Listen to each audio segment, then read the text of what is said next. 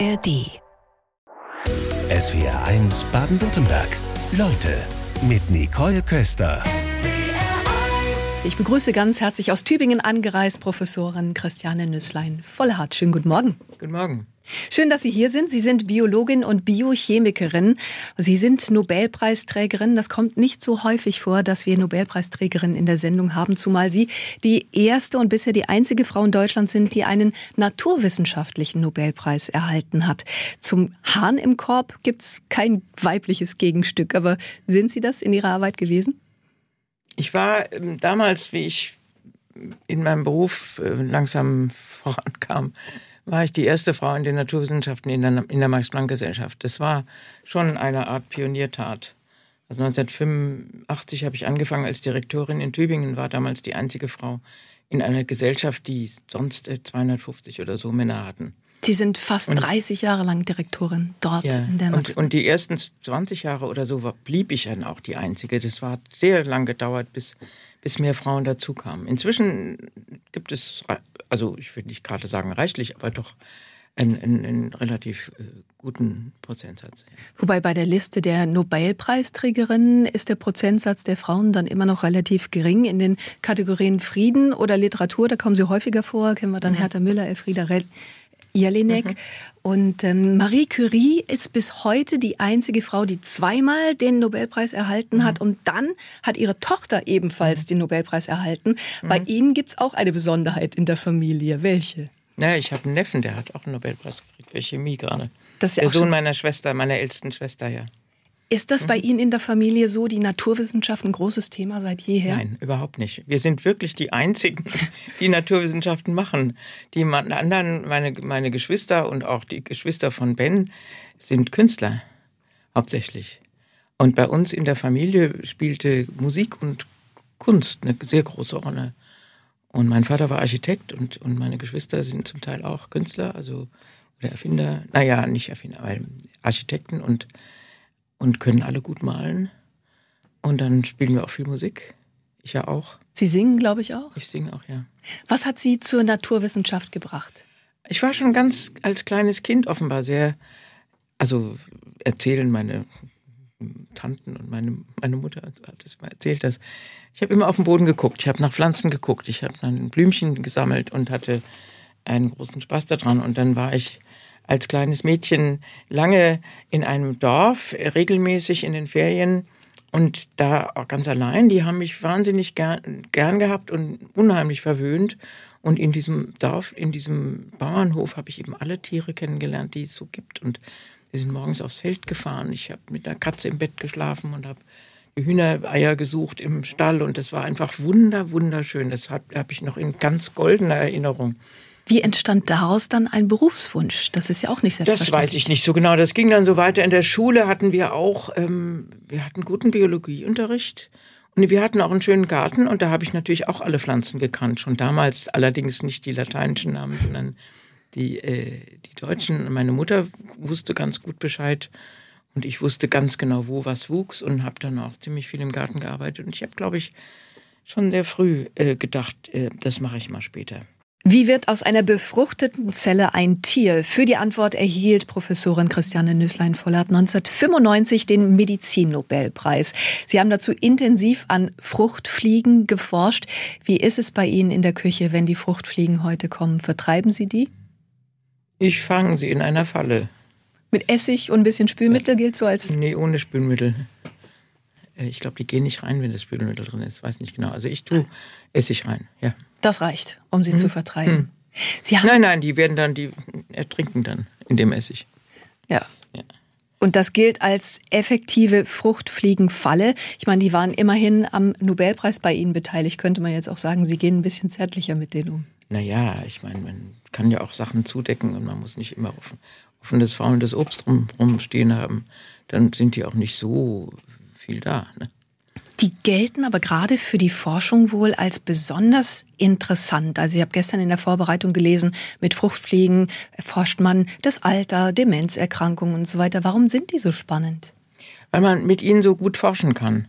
sind klein, sie lassen sich leicht züchten, sie haben keine Krankheiten, sie haben eine Generationszeit von 14 Tagen, man kann Genetik mit ihnen machen, man kann sie genetisch manipulieren, man kann, man weiß wahnsinnig viel über sie, weil die Gemeinde, die an Fruchtfliegen Drosophila arbeitet, sehr groß geworden ist.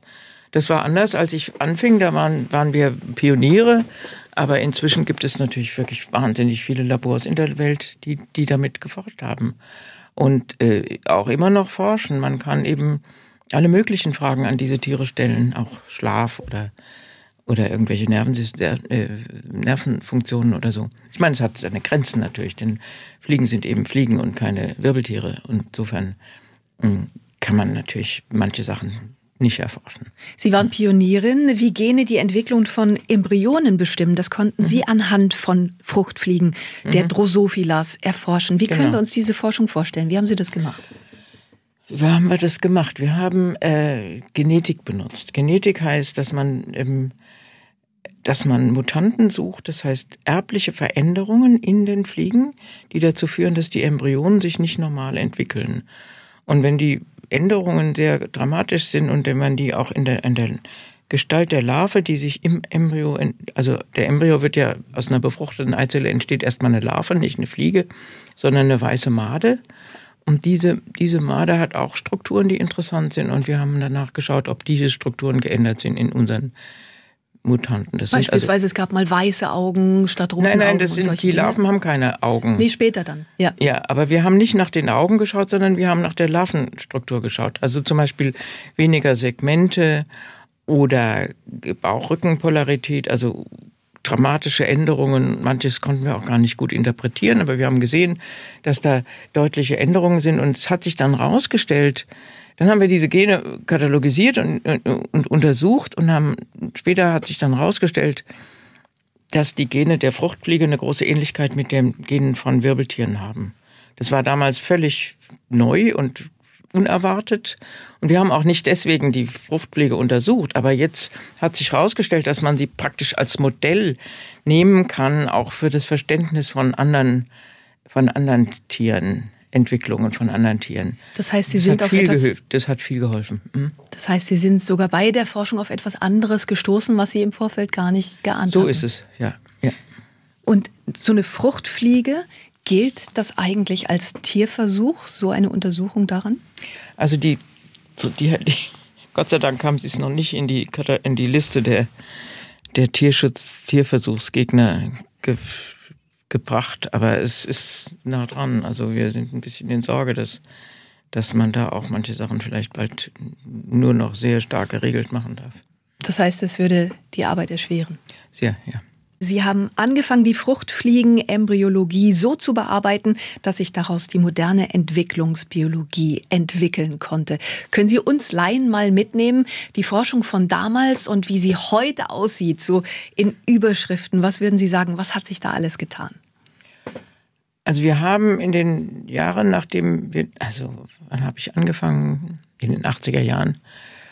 Und bis, ja, bis zur Zeit, ich den Nobelpreis kriegte, hat man dann die grundlegenden Sachen bei der Fliege einigermaßen verstanden. Wir haben uns dann auch dem Zebrafisch zugewendet, weil das ein Wirbeltier ist, was dem Menschen ein bisschen näher steht.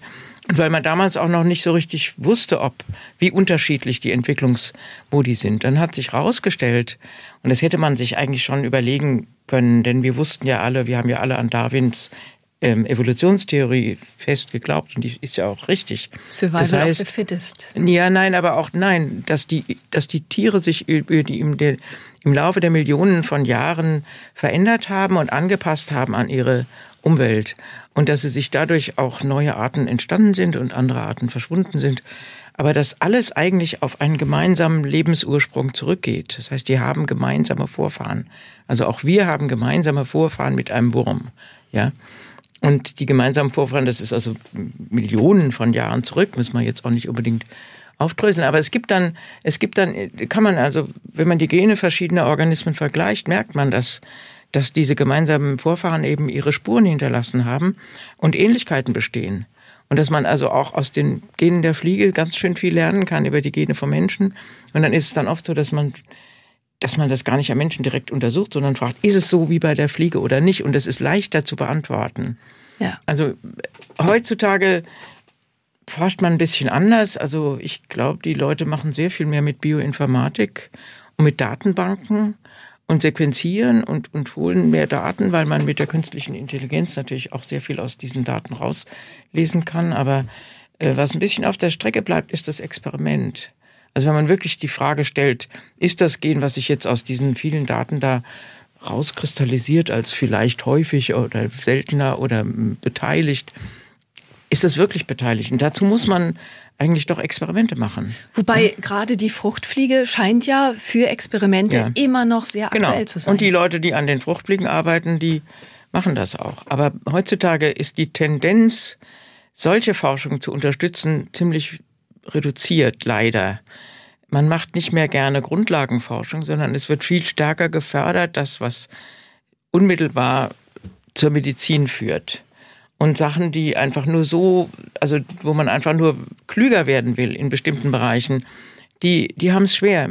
Man muss bei fast allen Forschungsanträgen am Schluss irgendwie noch begründen, warum das für den Menschen und für die Medizin notwendig ist. Das haben wir früher auch manchmal gemacht. Da haben wir dann gesagt, na ja, Wachstum ist wichtig und das Krebs ist auch Wachstum und so. Aber ähm, man hatte in meiner Zeit, glaube ich, doch noch mehr Sinn dafür für solche neugiergetriebene Grundlagenforschung, die nicht auf ein bestimmtes Ziel aus ist. Und heute ist es, ist es ein bisschen anders. Und das geht einem auch, ist, glaube ich, ein Fehler. Lässt sich da die These aufstellen, dass es womöglich mit dem Geld, auch mit den Forschungsgeldern und der Wissenschaft zusammenhängt, weil die natürlich auch immer sehr zielgebunden gerichtet ist? Naja, das führt aber auch dazu, dass manche Gebiete so populär sind, dass sie über also sozusagen überforscht werden. Also da gibt es viel zu viele Leute, bloß weil es so viel Geld gibt. Und die Leute, die dann in diesen Gebieten forschen, die sind oft entbehrlich, weil wenn so viele Leute forschen, dann wird schon jemand anders die Entdeckung machen. Da brauchen sie die gar nicht nötig. Also ich rate immer den Leuten, geht in Gebiete, wo es nicht so viele Leute gibt. Dann, dann ist es viel, dann seid ihr viel mehr wert. Sozusagen, Nennen Sie uns ein ne? Beispiel. Naja, Fliegenforschung ist zum Beispiel was, was, da gibt es viele Gebiete, die, die unter, also wo man keine, nicht so viel Konkurrenz hat. Aber zum Beispiel Forschungsorganisationen, also auch das BMWF oder so, die fördern gerne sowas wie Alzheimer und wie Parkinson und wie Krebs und so. Und das sind natürlich Gebiete, die, ja klar, da forschen furchtbar viele Leute dran. Und viele Institute gibt es, die Forschungsinstitute, die da dran forschen. Aber die Chance, dass da einer wirklich, wirklich signifikant was, was Neues findet, ist, ist ziemlich gering. Aber viel Geld wird reingeschmissen. Also ergebnisoffener zu forschen und Grundlagenforschung, also, das wäre etwas, wofür Sie plädieren. Ja, also wenigstens ist das die Sorte Forschung, die ich eigentlich nur gemacht habe. Und die war auch, war eigentlich sehr erfolgreich. Schon vergangenen Sommer sollte das sogenannte Selbstbestimmungsgesetz verabschiedet werden. Da gab es viel Kritik von sämtlichen Seiten, ob seitens der Medizin, Eltern oder von Transsexuellen selbst. Christiane Nüßlein-Vollhardt, Sie hatten sich dazu geäußert, als der Querbeauftragte der Bundesregierung, Sven Lehmann, sagte, der Ansicht zu sein, dass es zwei Geschlechter gäbe, ist unwissenschaftlich. Es gibt viele Geschlechter, sagte er. Was sagen Sie denn als Biologin? Ähm, es gibt nur zwei Geschlechter, aber es gibt vielleicht mehrere Genders. Und das, glaube ich, hat er einfach schlicht verwechselt. Das soziale Geschlecht und das biologische Geschlecht. Und bei dem biologischen Geschlecht ist außer Zweifel, dass es nur zwei gibt. Es gibt weiblich und männlich. Und es gibt ganz seltene Fälle von Intersexualität. Das sind Chromosomstörungen oder auch genetische Störungen, die, die dazu führen, dass äh, Individuen beide Geschlechtsmerkmale, sowohl männliche als weibliche Geschlechtsmerkmale. Aber das ist sehr, sehr selten. Und die meisten Fälle, die jetzt ähm, zur Debatte stehen, also Transgender oder Transsexualität, das sind äh, meistens keine solchen biologischen Störungen, sondern das sind eben Genderstörungen. Äh, ja, also das Gesetz will sich an Personen richten, die sich nicht mit dem Geschlecht identifizieren, das für ja. sie beim Standesamt eingetragen ist. Ja. Deswegen die Idee, sie sollen das mit einer einfachen Erklärung auf dem Standesamt ja. künftig ändern können. Was halten Sie davon? Also mit 14 finde ich das sehr gewagt. Und auch, dass da niemand drüber schauen darf und muss. Weil in dem Alter, also soweit ich das auch in meiner eigenen Erinnerung habe, kann man das einfach noch nicht wirklich gut beurteilen. Da ist man oft unglücklich. Und die Frage ist einfach, ob das wirklich daran liegt, dass man im falschen Geschlecht ist. Ähm, ist eben sehr schwer zu beantworten. Und Oder das, ob es noch der Selbstfindungsprozess ist. Ob es der Selbstfindungsprozess ist. Und ich meine, die, die Tatsache, dass, dass die Zahl der, der, der Leute, die sich da umwandeln lassen wollen, so wahnsinnig zugenommen hat in der letzten Zeit, das, das spricht eigentlich dafür, dass da sehr viel wirre Vorstellungen sind von, was das bringt. Und da muss man sich klar drüber werden, wenn man das Geschlecht ändert, das kann sehr, sehr, sehr, sehr schwierig werden.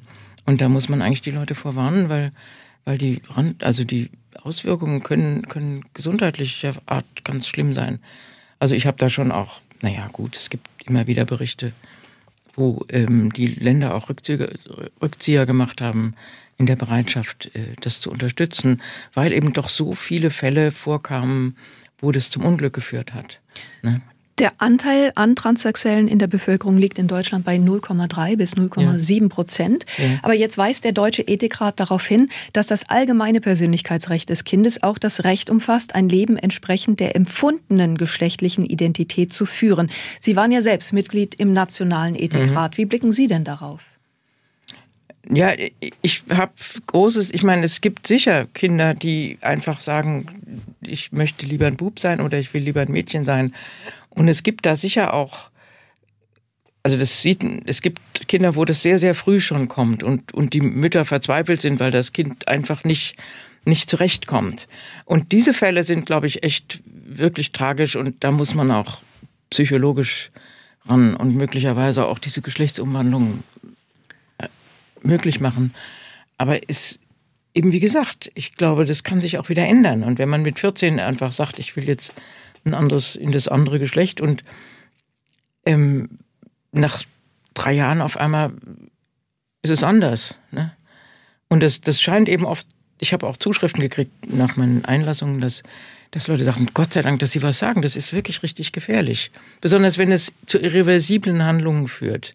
Wenn man einfach nur den Eintrag im Standesamt ähm, ändert, das tut ja nicht weh, das kann man auch wieder rückgängig machen. Das dauert äh, erst ein Jahr drauf oder so. Aber sobald man anfängt, wirklich dann auch geschlechtsumwandelnde medizinische Eingriffe zuzulassen, dann ist es wirklich richtig gefährlich wenn sich die Einstellung später dann mal ändern sollte. Sie sind bis heute die einzige deutsche Wissenschaftlerin, die in der Sparte Physiologie, Medizin einen Nobelpreis erhalten hat.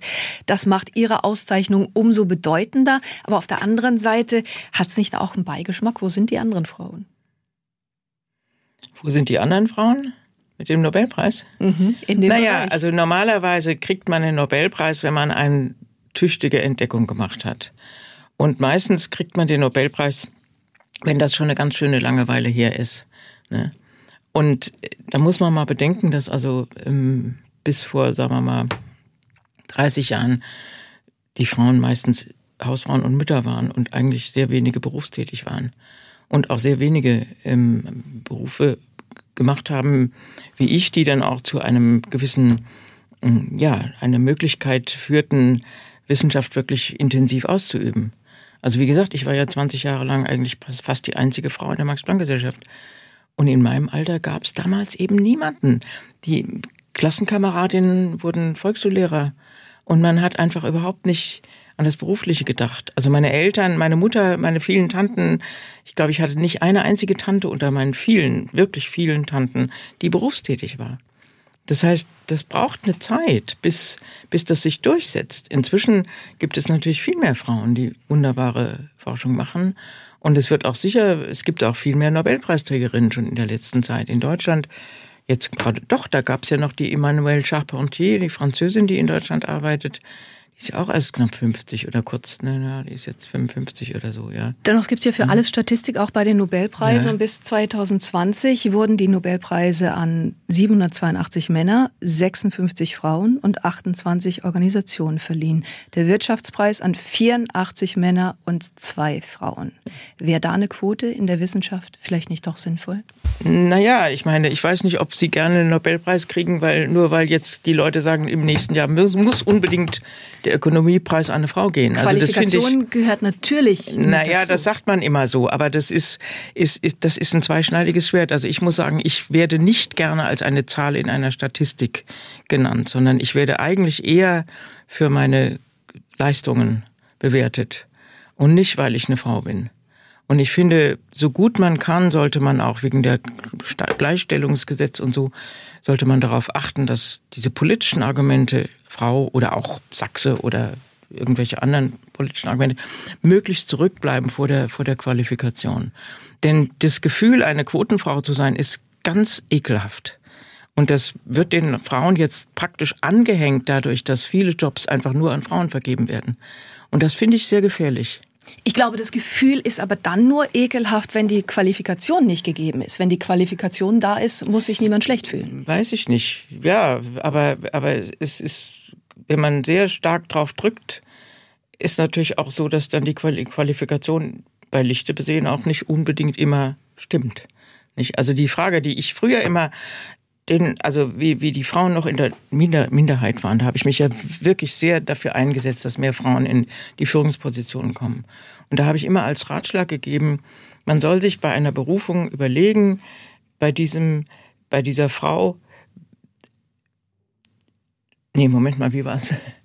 ähm, ja, ob sie auch, ob sie, ob bei einem Mann, ob er, ob sie, nein, man soll sich überlegen, ob das Geschlecht überhaupt einen Unterschied machen würde. Ja. Also was würde man machen, wenn die Frau ein Mann wäre oder genau. der Mann eine Frau wäre? Das soll man sich klar überlegen, ob es da Unterschiede gibt. Und das würde man heute eben eigentlich auch machen wollen, dass man sagt, eine Frau, die einen Beruf kriegt, würde hätte die diesen hätte diesen Job auch gekriegt, wenn sie ein Mann gewesen wäre mit der gleichen Befähigung. Und da muss man also ein bisschen vorsichtig sein. Und ich fürchte, dass wenn zu sehr gepusht wird, dann, dass dann auch wirklich Frauen in Jobs landen, wo sie keine gute Figur machen. Und das ist dann auch für die Sache der Frauen nicht so gut. Dann kommen die alten Vorurteile wieder hoch und dann sagen, ach ja, siehst du ja nicht, ist doch ganz klar. Naja, wie früher Frau am Steuer und so. Das war ja diese gängigen Sprüche, die man immer abgekriegt hat, wenn irgendwas äh, schief ging oder so. Die Frage ist ja, wie können Lösungen aussehen? Sie haben mal gesagt, wenn sich Frauen wie manche Männer benehmen, dann können sie große Probleme bekommen. Haben Sie ein mhm. Beispiel? Ach naja, ein herrisches Auftreten, wie es ein normaler oder also so einfach wirklich ein sehr dominantes Auftreten, wird von vielen Leuten als kratzbürstig und als schwierig äh, aufgefasst. Das, das habe ich schon beobachtet. Und da habe ich auch bei manchen Frauen gedacht, oh Gott, sei doch ein bisschen zarter, das, so geht's nicht. Da, also da, da eckst du an. Ich war auch früher sehr forsch und das hat manche Männer furchtbar irritiert. Und ich habe auch beobachtet, wie Frauen, ähm, ich hatte Freundinnen aus USA, die sehr laut waren die Männer, oh, Gottes Willen, geht doch gar nicht und so. Und da müssen wir uns ein bisschen, bisschen dran gewöhnen, dass man ein bisschen, also die Umgangsformen, dass die eben passen, nicht? Wie haben Sie es für sich gelöst? Wie habe ich es für mich gelöst? Ich weiß nicht, ich habe mich so durchgewurschtelt. Ich versuche natürlich immer so nett zu sein, wie es geht, aber ich war auch oft zu deutlich. Also den Männern sicher zu deutlich und zu outspoken. Und das hat auch oft äh, mir Probleme bereitet. Weil Männer es einem nicht verzeihen, wenn man sie kritisiert. Und das ist eine ganz schwierige Sache. Aus Pleidelsheim schreibt uns Ulrike, ich kann dem Studiogast nur zuschreiben, ein zu forsches Auftreten von Frauen bringt uns nicht weiter. Ich bin Architektin und mit etwas Charme kommt man oft weiter als mit einem forschen Auftreten. Dann schreibt uns Carlos Klappus, ich finde nicht, dass wir Frauen uns zarter geben sollten, um in der Männerwelt zu bestehen. Das ist unfair und ungerecht. Entweder müssen sich alle zurücknehmen oder niemand. Was sagen Sie dazu? Ja, ich finde, viele Männer könnten sich ruhig zurücknehmen. Aber äh, dieses forsche Auftreten von Frauen ist auch einfach oft nicht besonders charmant, das muss man auch sagen. Und ähm, ich finde, jeder soll es so, so gut machen, wie er kann, dass er einigermaßen freundlich rüberkommt und gerecht hauptsächlich. Also mir kommt es sehr auf die Gerechtigkeit an und auch, dass man Wahrheiten aussprechen darf, ohne dafür äh, gescholten zu werden. Wobei, ich glaube, so pauschal kann man das natürlich auch nicht sagen. Und Männerwelt ist ja nicht gleich Männerwelt. Nein, also stimmt. es gibt gewisse Stereotype, die sich vielleicht immer wieder erkennen lassen. Aber in der Männerwelt ändert sich natürlich auch einiges. Ja, ja. Und ich glaube, dadurch, dass in vielen Gremien also jetzt auch Frauen beteiligt sind, kann es gut sein, dass es einen Einfluss hat auf den allgemeinen Umgangston in, in, in Gremien oder in, in Gesellschaften, ja. Jetzt ist es nur dennoch so, im Wintersemester 2021-22 waren fast 350.000 Studentinnen in einem MINT-Fach eingeschrieben, also in Mathe, Naturwissenschaften oder Ingenieurwissenschaften. Im Vergleich dazu waren es fast 750.000 Studenten. Mhm. Sie haben eine eigene Stiftung gegründet, um Nachwuchstalente zu unterstützen. Wie sieht denn konkret Ihre Unterstützung aus? Wir unterstützen Frauen, die Kinder haben. Denn ich finde eigentlich, wenn, wenn, wenn, wenn die Kinder nicht wären, wären Männer und Frauen eigentlich gleichgestellt. Aber es ist einfach so, dass die Frauen die Kinder kriegen.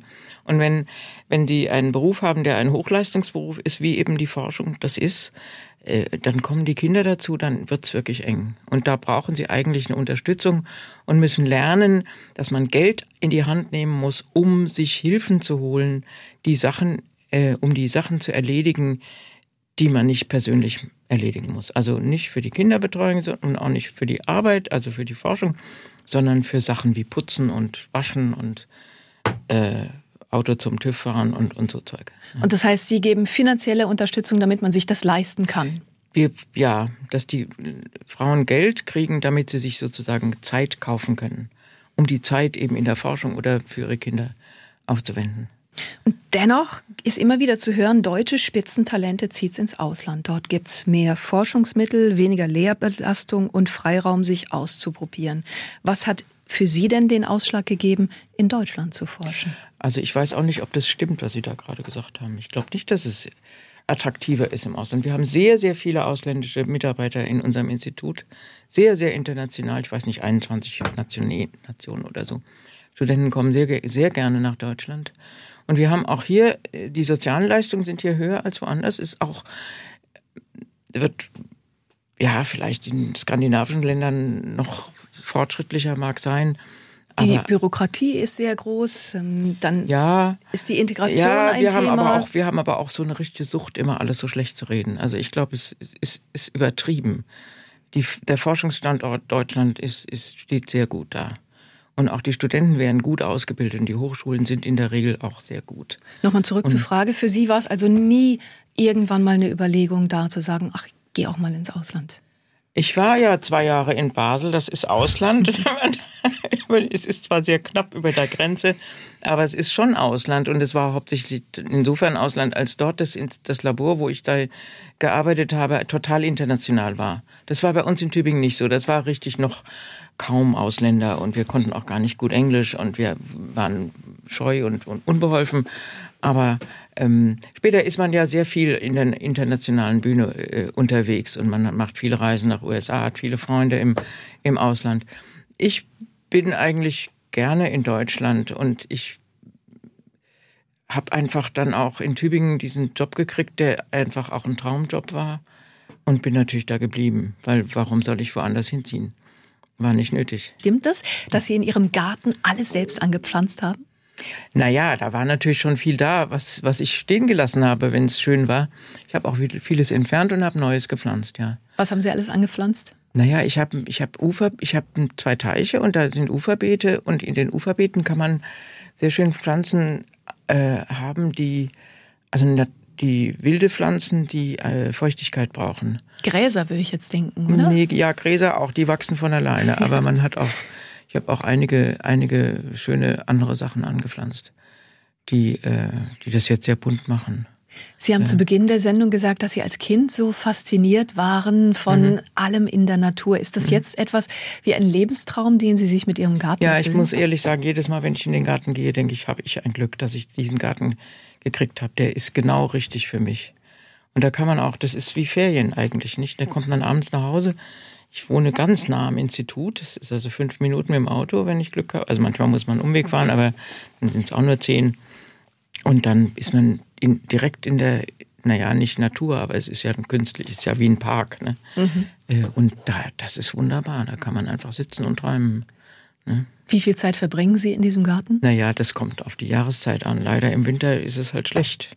Da fragt man sich dann auch immer, wie man das überlebt. Wenn man im Sommer so viel draußen ist, wie überlebe ich das dann im Winter? Irgendwie schafft man es dann trotzdem. Irgendwie schafft man es dann trotzdem. Da macht man mehr Musik oder hört mehr, liest mehr Bücher oder so. Und jetzt bin ich halt viel draußen und sitze einfach nur da und lese auch Bücher und, und aber man guckt auch viel und dann geht man schwimmen und ja. Wie waren Sie auf diesen Garten gekommen? Also ich habe die Wohnung, das ist eine, ist eine Eigentumswohnung in einer alten Mühle in Bebenhausen, die Klostermühle. Und da bin ich 1989 auf eine Annonce hin, hingekommen und habe mir diese Wohnung gekauft. Und dann 1992 war noch das Nachbargrundstück, das sind diese beiden Teiche, die Forellenteiche von der Mühle früher. Die standen dann zum Verkauf, weil die Besitzer äh, in die DDR zurück, also in die ehemalige DDR mhm. zurückgezogen sind. Und die habe ich dann mit viel Mut gekauft. Mut hat es schon gebraucht, denn die waren ziemlich bauf, also musste man sehr viel reinstecken, damit es einigermaßen solide wieder ähm, saniert werden konnte und so. Ich kenne viele Leute, Aber die sagen, so ein Garten, der macht unglaublich viel Arbeit. Stimmt auch, ja.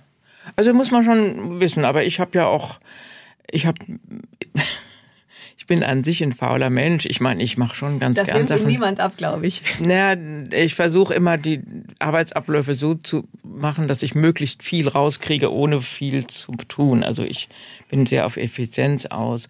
Und dann habe ich auch gelernt, das, was ich eben unseren Stipendiatinnen auch beibringen möchte. Wenn man viel arbeitet, muss man auch bereit sein, Geld in die Hand zu nehmen. Und ich habe inzwischen sehr gute Gärtner, die also den Rasen mähen und oder Hilfen, die, die, die da anpacken. Eine Gärtnerin, die regelmäßig Unkraut äh, durch, durchsetz, Durchsatz macht und Leute, die die Hecken schneiden und die Bäume und so. Also gehört auch viel Organisation dann ja, dazu. Und, ich, und dann halt gestalterisch ist es so interessant, dass man also dauernd guckt, wo passt da nochmal was Schönes hin und auch wenn man eine Lieblingspflanze noch unterbringen will, wo kriege ich die hin? Und äh, oder was, da muss ist ein Loch entstanden, weil irgendwas gestorben ist oder so. Äh, das ist dann sehr reizvoll eigentlich. Welche halt. Lieblingspflanze haben Sie zuletzt untergebracht? Ah, was habe ich denn jetzt? Naja, ich bin jetzt dabei, da gibt es äh, ein Loch, äh, da haben die einen Zaun erneuert zum Nachbarn und das ist jetzt etwas kahl und jetzt bin ich dabei, irgendwelche schönen Pflanzen zu suchen, die diese Kahlheit ein bisschen verdecken könnten. Und da werde ich dann also wahrscheinlich eine, ja, eine Lonicera pflanzen. Das ist was für eine Pflanze? Das ist ein, ein Geißblatt.